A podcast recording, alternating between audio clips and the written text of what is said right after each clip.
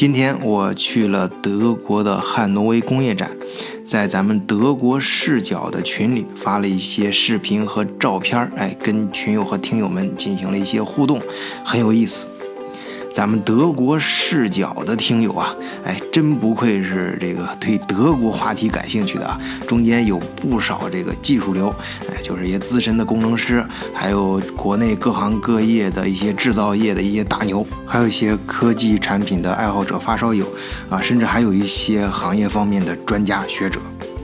不过，对于咱们听啊，我觉得最有意思的是什么呢？就是咱们德国视角啊，本身就是一个小众团体，哎，但是呢，对于一些主流的一些呃问题啊，我们总是能有一些不同的看法，哎，非常德国，嘿，也是我那个片花里面说那句话嘛，哎，就说咱们德国视角啊，换个视角，也许这个世界大不一样。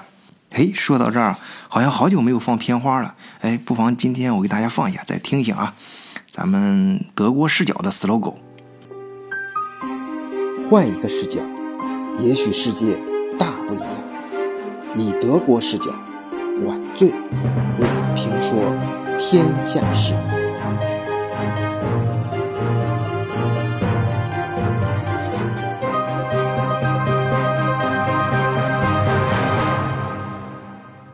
说到工业制造业啊，这几年最热门的一个话题莫过于新能源汽车。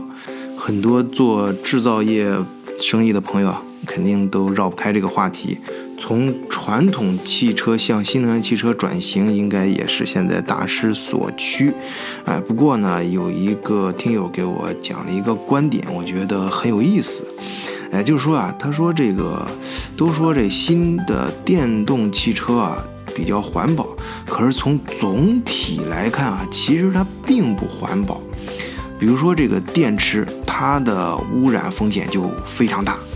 哎，本来，我是在群里随便这么说一句，哎，没想到咱群里还真有人懂这事儿。首先啊，咱们听友休闲时光，哎，就马上接着这话茬了，就说他也有一个朋友说，电动汽车其实辐射很大。另一个听友时光慢，哎，这是我们的老听友，哎，马上也说了这个他的想法，就说电池技术啊，其实现在并不过关，以他看来是既不安全也不环保。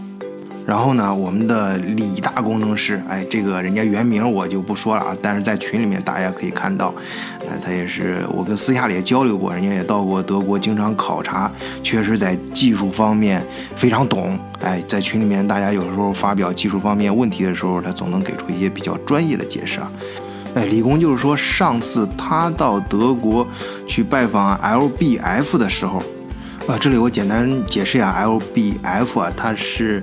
德国几大研究所，就是弗兰豪夫，嗯，反正都到德国对学术有一定了解，肯定知道啊德国最有名的这几个研究所，弗兰豪夫、啊，马克思普朗克，嗯，赫姆霍兹，还有以前我我以前待过的像莱布尼茨啊等等这几个。而我们的李大工程师提到的这个 LBF 啊，就是弗兰豪夫研究院的啊生产和系统可靠性研究所。而这个所长呢，对我们的李工说。啊，他说电池其实是非常污染环境的，要从实际的碳排放量上对比。不同的电动汽车车型啊，从研发、生产、使用到报废回收的全生命周期的碳排放量，存在着比较大的差异。部分新能源车型的碳排放量甚至高于同级别的传统燃油车，啊，因此啊，新能源汽车在全生命周期内是否真正能够实现碳排放的减少，仍然是有待进一步的评估。哎，说到这儿啊，在群里啊，嗯，哎，这个是一个比较新的听友啊，以前没见过，就是叫自然快乐，还听这个这听友的名字挺有意思啊。他的观点啊是更为激进啊，他认为啊，现在啊这些纯电动汽车只是一个过渡产品，氢能源车才是相对终极的能源形式。哎，最后还是我们的老听友啊，Felix 啊站出来说一个比较现实的啊这样一个问题啊。这 Felix 发言很有特点啊，他往往就是呃比较呃贴近现实啊，包括我看在群里面，他经常嗯跟群友讨论一些问题的时候，能够从德国比较现实的一些很具体的一些啊事儿去谈，可以说总是言之有物吧。哎，我觉得挺好啊。他是怎么说呢？他说关于这个问题啊。这个批评的言论啊，主要是指什么呢？是国内电动车使用煤电啊，这个确实不一定减少碳排放，或者有的反对观点啊，会考虑到全周期的碳碳排放。现在内燃机热效率已经到百分之四十左右了。火力发电机的效率可以到百分之七十以上。最关键的问题是，燃油车就相当于随地大小便，这个是说的。呃，电动车是公共厕所大小便。电动车的环保优势。在现在的技术条件下，是具有明显优势的。关于氢燃料电池，氢来源于水的电解，这个能源的来源也不一定环保。氢燃料电池是把化学能转为电能，优点主要是氢，能耗不一定低。关于技术方面讨论啊，说到这儿，我估计差不多也到头了。呃，这听友们啊，就紧接着就开上升到另外一个维度，哎，从经济角度去考虑这事儿。呃理工啊，就紧接着说说，也可以换一个角度。当前那个传统燃油车已经发展了很多年，为了经济利益创造新产业，推动投资和科技的发展，传统燃油车后续可能再很难有。较大的革新，哎，所以啊，这个新能源汽车就比较受到大家的认可嘛？为什么呢？它可以带动很很多新的产业，有发财机会嘛？哎，这个网友啊叫陶 zg，这也是一个老听友啊，啊，经常在群里面发发言，很不错，啊，就说新能源汽车是中国的国家战略啊，中国也是少数能够掌握北斗导航、大数据处理能力、智能系统、充电电池等核心技术的国家。虽然目前不完美，但一定是一个趋势。一个国家既有技术又有市场，就很可怕了啊！中国。比较弱的是芯片技术和操作系统技术，自动驾驶的新能源汽车，我们这一代人就能够看到。阿木，哎，也是我们的老听友啊，很不错的听友。就是最后呢，说最后他对于这个经济方面啊，也有自己独到的观点，说这些竞争啊，其实到最后其实就是完整的供应链，哎，这才是未来经济的最终趋势。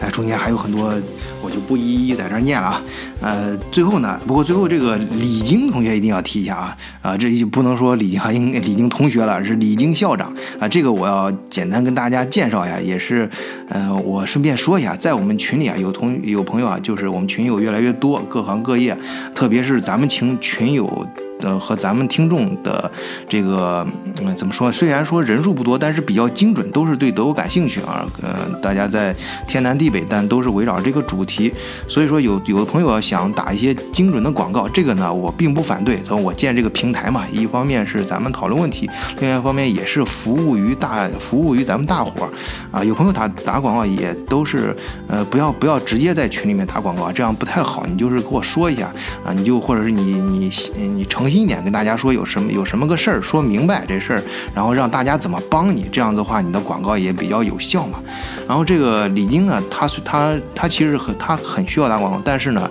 哎李晶同呃李晶校长啊李校长啊非常好，人家呃就是从来没有在群里主动打过广告，只是私下里跟我聊过啊。他呢在呃就是在国内啊嗯就是帮助呃国内很多一些学校去去宣传。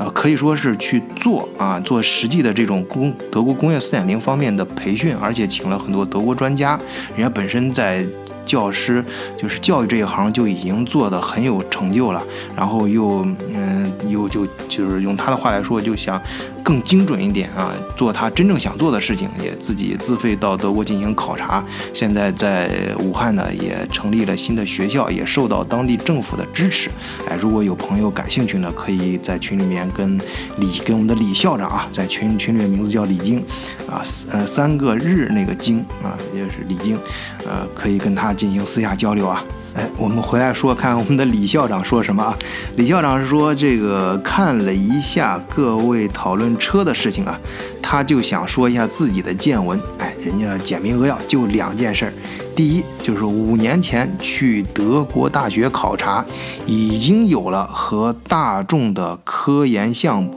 就是氢能源。虽然项目不大，但是德国也不是没有创新的基础呀。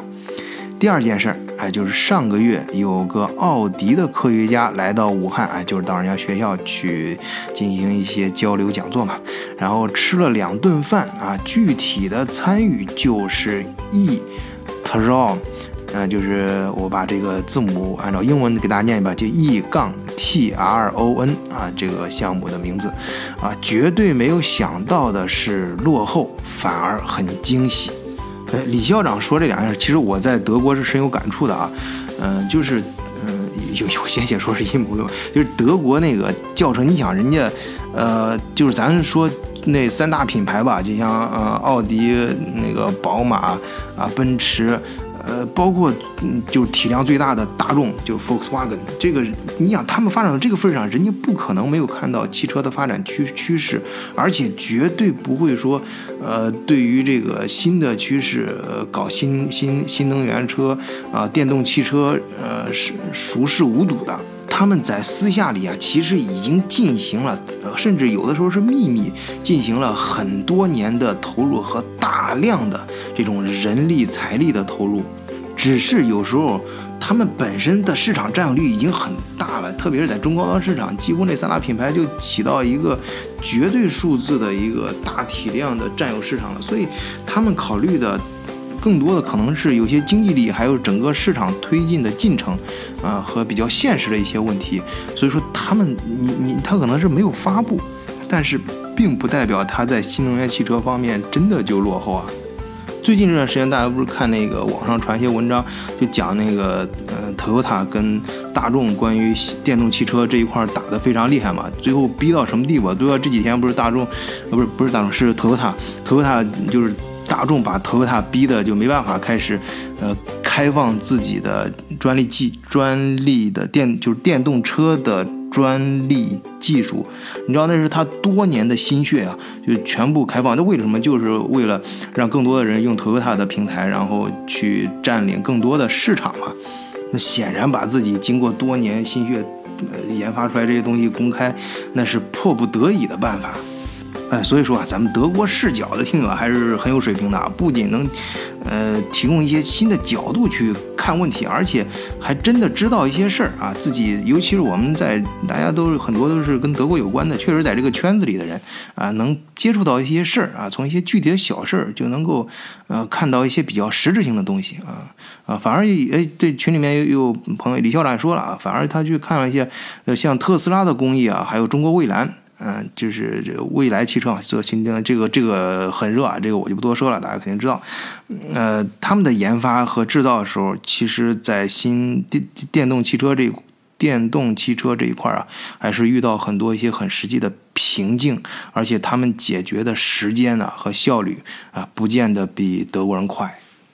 好了，今天呢，关于群里面大家讨论这个问题，就先讲到这儿。哎，跟咱们德国视角嘛，总有咱们德国视角的风格。这咱的风格啊，就是咱们必须得讲个故事啊。今天呢，跟大家讲个什么故事呢？既然今天咱们聊到了车，哎，就跟大家讲一个德国汽车的传奇故事。这几年在中国市场上有一个品牌，不知道大家注意到过没有？叫。宝沃就是那个三点水肥沃的沃，这个汽车打的是德国品牌的旗号，但是我们在德国生活的人啊，在大街上还真没见过这车。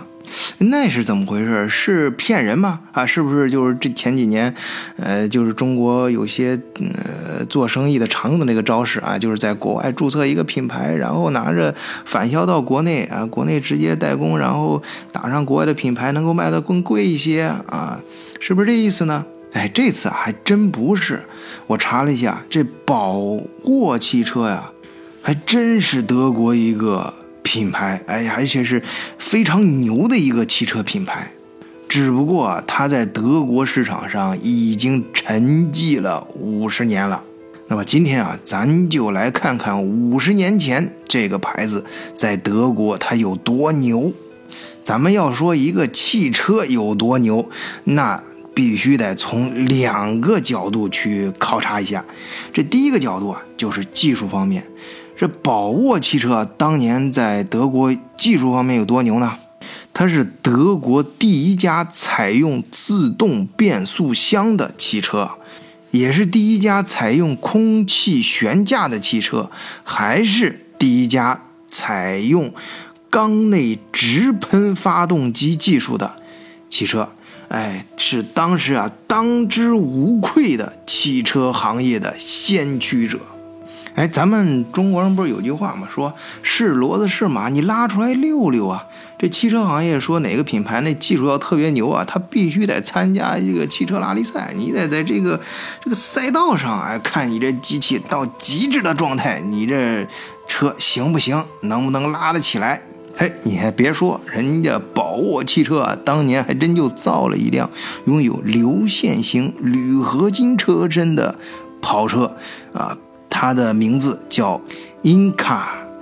就在一九五零年的时候，这个英卡呀参加了法国蒙特尔赫里赛道大奖赛，打破了十二项世界纪录，与保时捷并称为赛道双雄。好看完这个人家这技术有多牛了，咱再看看当时人家是市场做的有多牛。这宝沃汽车啊。它不像这个德国其他几个大品牌，在那个斯图加特，在慕尼黑，就是德国南部，哎，它是在德国北部啊，成立时间也就是在上一世纪二十年代，哎，就是一战之后，哎，德国这个百废待兴的时候，哎，就是趁着那个经济复兴的浪口，哎，一块发展起来的。当然，这发展是有策略的啊。这就首先说到人家宝沃汽车市场是怎么做的。首先啊，人家从客户出发，这要造看上去漂亮的汽车。我不知道朋友们到德国有没有啊去看过这个汽车博物馆啊？你看这德国大的汽车品牌都有自己博物馆，你像去狼堡啊，整个有一个呃这个汽车城。啊，你到南部呢，像保时捷、奔驰、宝马，他们各自啊都有自己的一个专门一幢大楼，去作为呃博物馆啊展示自己这个汽车从诞生到呃一代代延续的过程啊，很有意思啊。到没看过的，希望大家老到德国时候看一下，这是德国的精髓啊，人家工业汽车汽人家汽车工业的发展史。哎，在那里面啊，你能看到早期的汽车。大家这个审美的取向，就是或者说是造车的人，他是把车造成什么样的？呃，有很多一些匪夷所思的一些造型，哎，但是这个宝沃汽车，它在这个五六十年前啊，人家就能够，呃，想到非常棒的这种造型。哎，我这说到这儿，我稍微差一点啊，就是我在那个汉堡啊，华人足球队踢球的时候，有一次碰见。嗯，当时唠是说那个想买一辆新车，哎，那是说说老傅吧，说老让老傅买新车，说，哎呀要买一个哎特别漂亮的车，哎，这个怎么怎么叫漂亮呢？要长，哎，这车要特别长，像船一样。那个有人开玩笑，那你干脆买条船得了。哎，说到这儿，我就觉得。这个确实，为什么大家就觉得这个车长啊，像条船呀，流线型的这种东西好看呢？哎，它可能就是那种漂浮在时空中滑行的那种流畅感和美感。特别吸引人，哎，你你你不信？你有时候自己可以观察呀。你像《速度与激激情》啊啊，它的宣传海报，还有这个呃一些那个就是跟速度有关的这些标志啊，包括甚至一些你像那个耐克、李宁啊，呃那些它那个 logo，哎，你就看它就是一条弧线啊，这种弧线的感觉。就有我记得有一次我在那个。呃嗯，开就是在德国出差啊，就是回来比较晚，夜里面开车，呃，在那个那个可能就是在中部啊，就是山山山区和丘陵交界的地上。哎，开车的时候，我夜里面嘛，我开的比较慢，走在慢车道。但是有不要命的，那从不知道一个哥们儿从那个旁边快车道哗一下就超过去了。你知道那段还不限速，他估计肯定开的有二百多。啊，夜里面他那个车啊也漂亮，我都记不清什么牌子车了，就知道他那尾灯特别亮。从我身边过去的时候，唰一下。随着这弯曲的高速公路啊，加上起伏不定啊，它的车身消失在夜幕当中，但是车的尾灯却拉出了一条弧线。哎，你可以想想，有的电影里面也会写刻画这样的一个慢镜头啊，那种画面啊，这种速度感和美感。哎，根据这个想法和大家的呃市场的审美需要啊，人家就在一九五四年的时候，这宝沃汽车推出了一款叫。伊莎贝拉的汽车，哎，它就当时采用了这种船型的车身设计，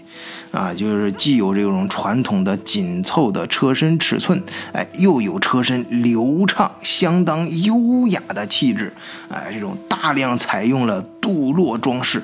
啊，相应的它也采用了新的发动机、底盘和车身。哎，这个市场反应确实不错，在那个年代啊，它的销量达到了惊人的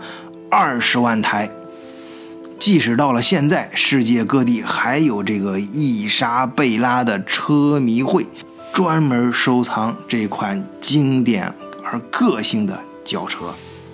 哎，我刚才说了，嗯，传统的这个德国其他那几个品牌都是德国南边儿。哎，这个，嗯，这个宝沃呢，它诞生于不来梅啊，是在德国的北部。哎，它跟你想，它是上一世纪二十年代才出来，那个时候其实人家其他几个品牌都已经做了很多年了啊。呃，它怎么跟德国那南边那几个品牌竞争呢？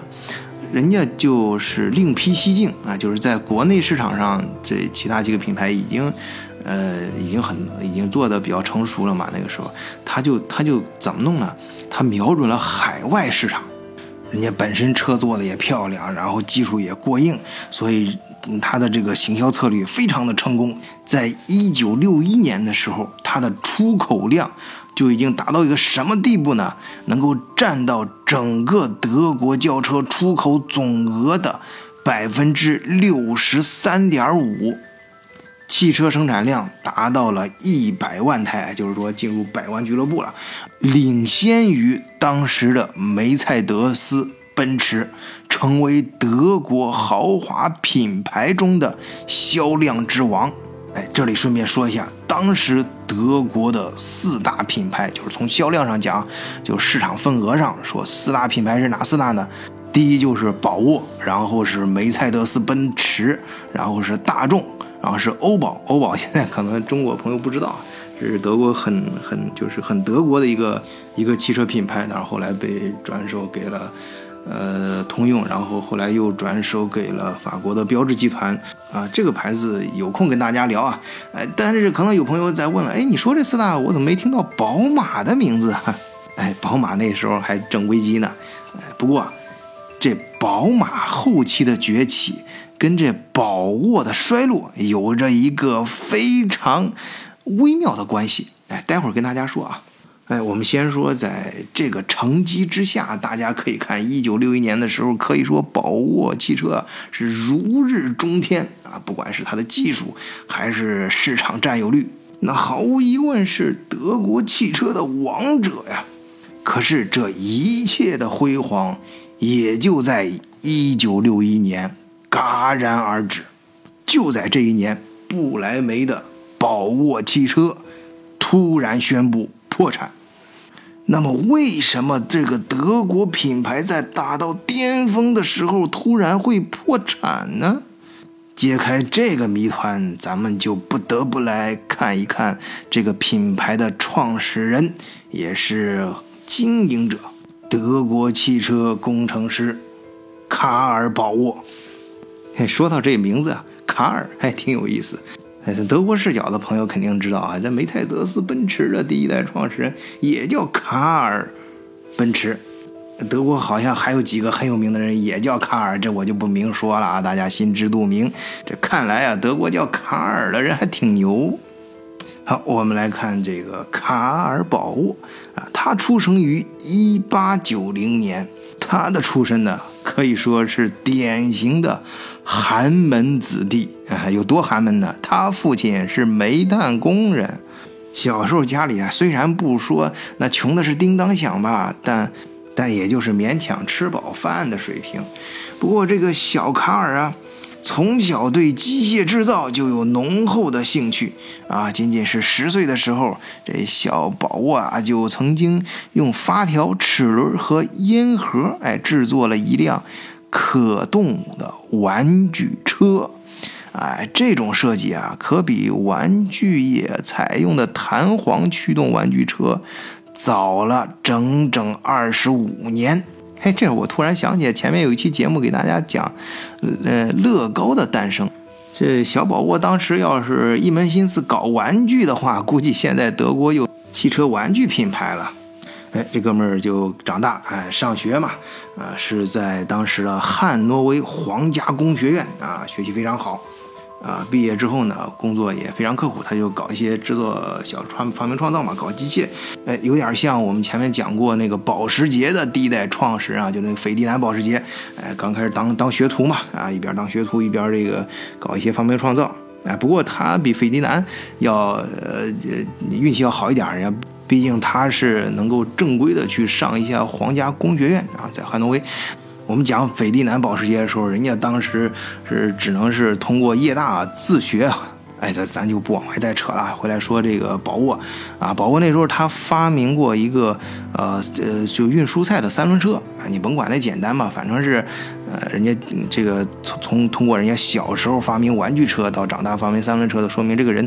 确实是呃有两下子，而且充满了好奇，有强烈的这种发明创造的这种欲望。典型的啊，既有欲望又有才能的德国工程师。呃，后来啊，咱们前面讲过，在呃，就是专门讲德国中央银行货币体系的时候啊，有的那几期讲过，在十九世纪二十年代初，就是第一次世界大战刚结束的时候，同时啊，也是在第二次工业革命的浪潮之下，德国就成就了一大批的像。卡尔保沃这样的有创造性的工程师，咱们国家雷军，哎，不是有一句名言嘛，说在风口上这猪都能飞起来，啊，何况是像卡尔保沃这样的人呢？呃，于是啊，他就像他们那一代的德国工程师一样，开始自己弄个小作坊，然后慢慢弄厂子，然后就造车，哎，就是发展的非常成功，市场定位什么的，哎，就像我刚才说的那样，取得了很不错的成绩。可是像他这样的人呢？也有一个弱点，那就是对自己的产品太痴迷，就是咱们说那个德国工匠精神，他就工工匠的有点忒狠了啊，一直达到这种有点变态的完美主义，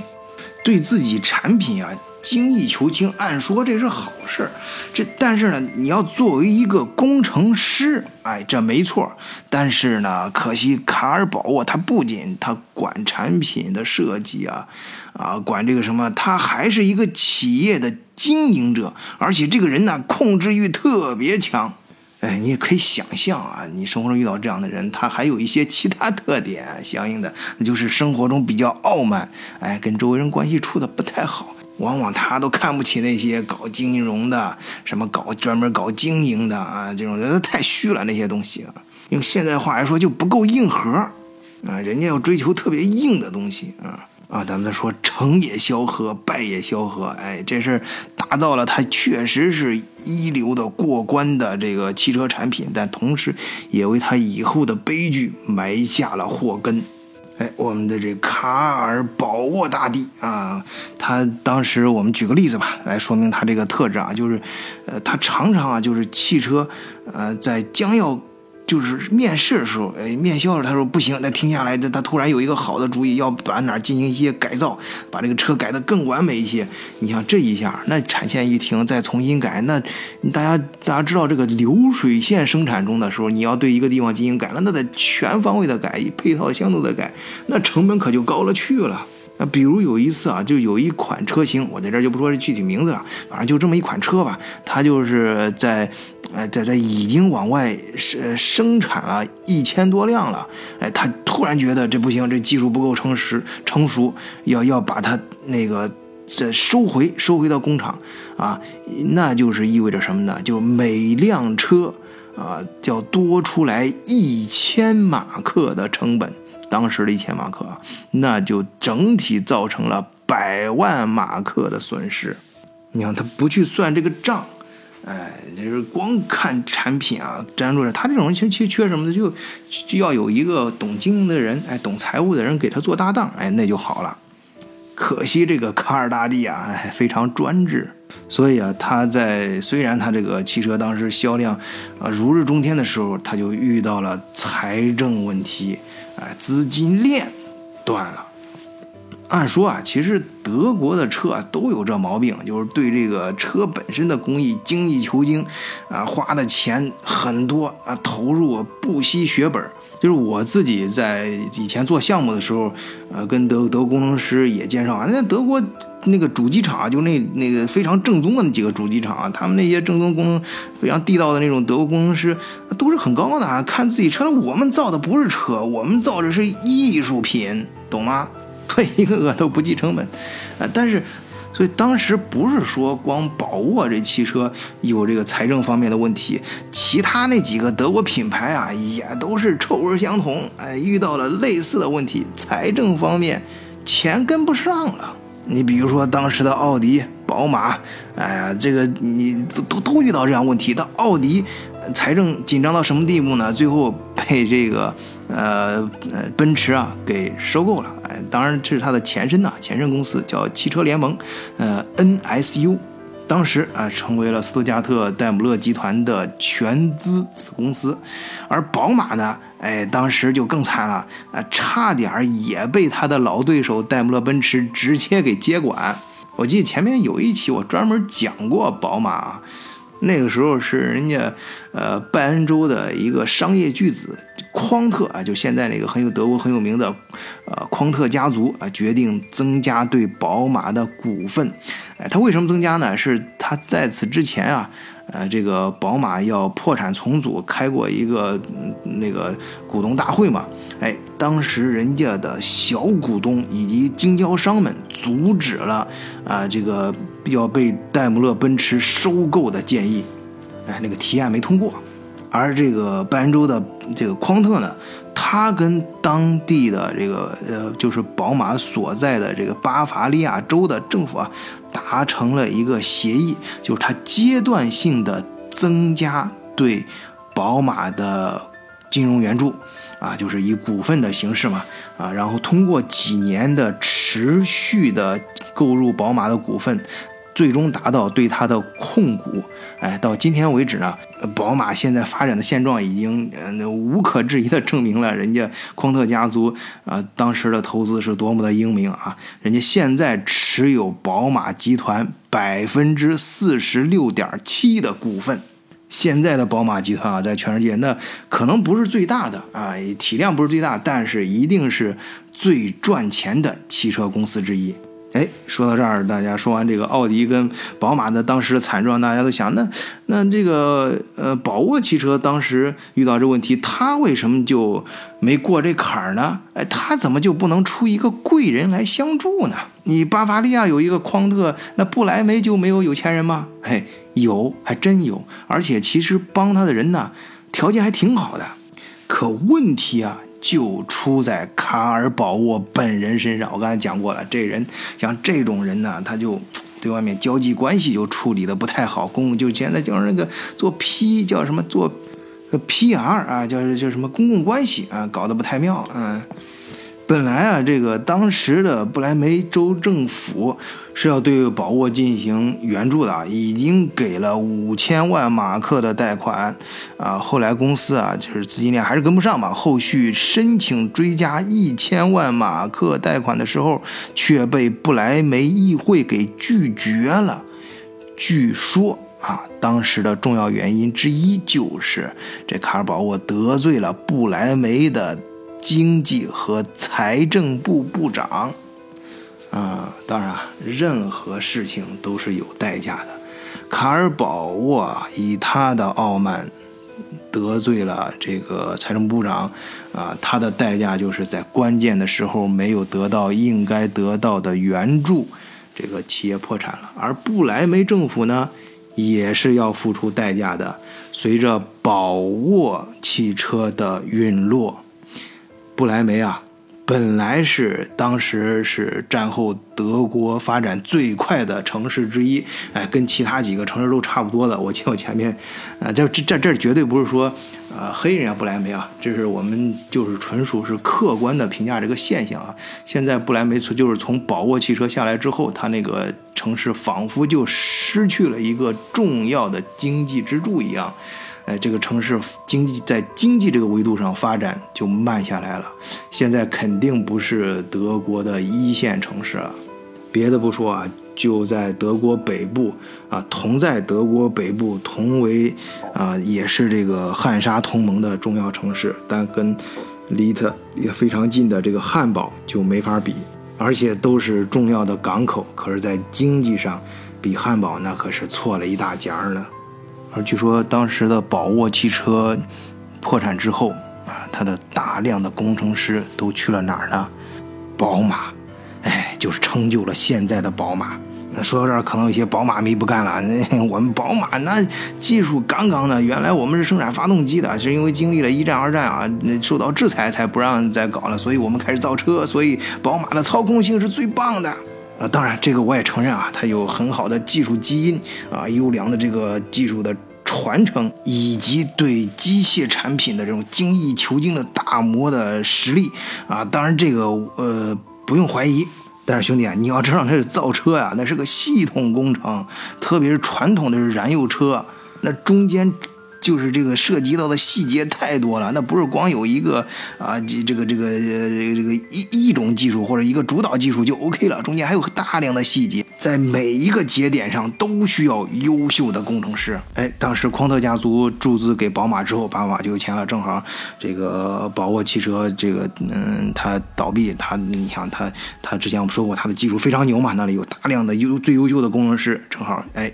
大部分都来了宝马。或者我们且认为它是一种巧合吧。随着宝沃汽车的陨落，哎，宝马可真的就迅速崛起了，而且它的技术有很多一些业内人士都能看到宝沃汽车的身影。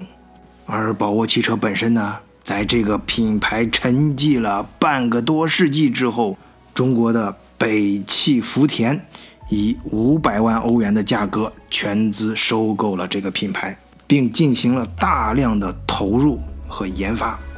让这个品牌在尘封多年之后终于重获新生。当然，我刚才说了，造车做一个品牌都不是那么简单的事情，也遇到了不少的困难，市场销量啊，目前不是很好。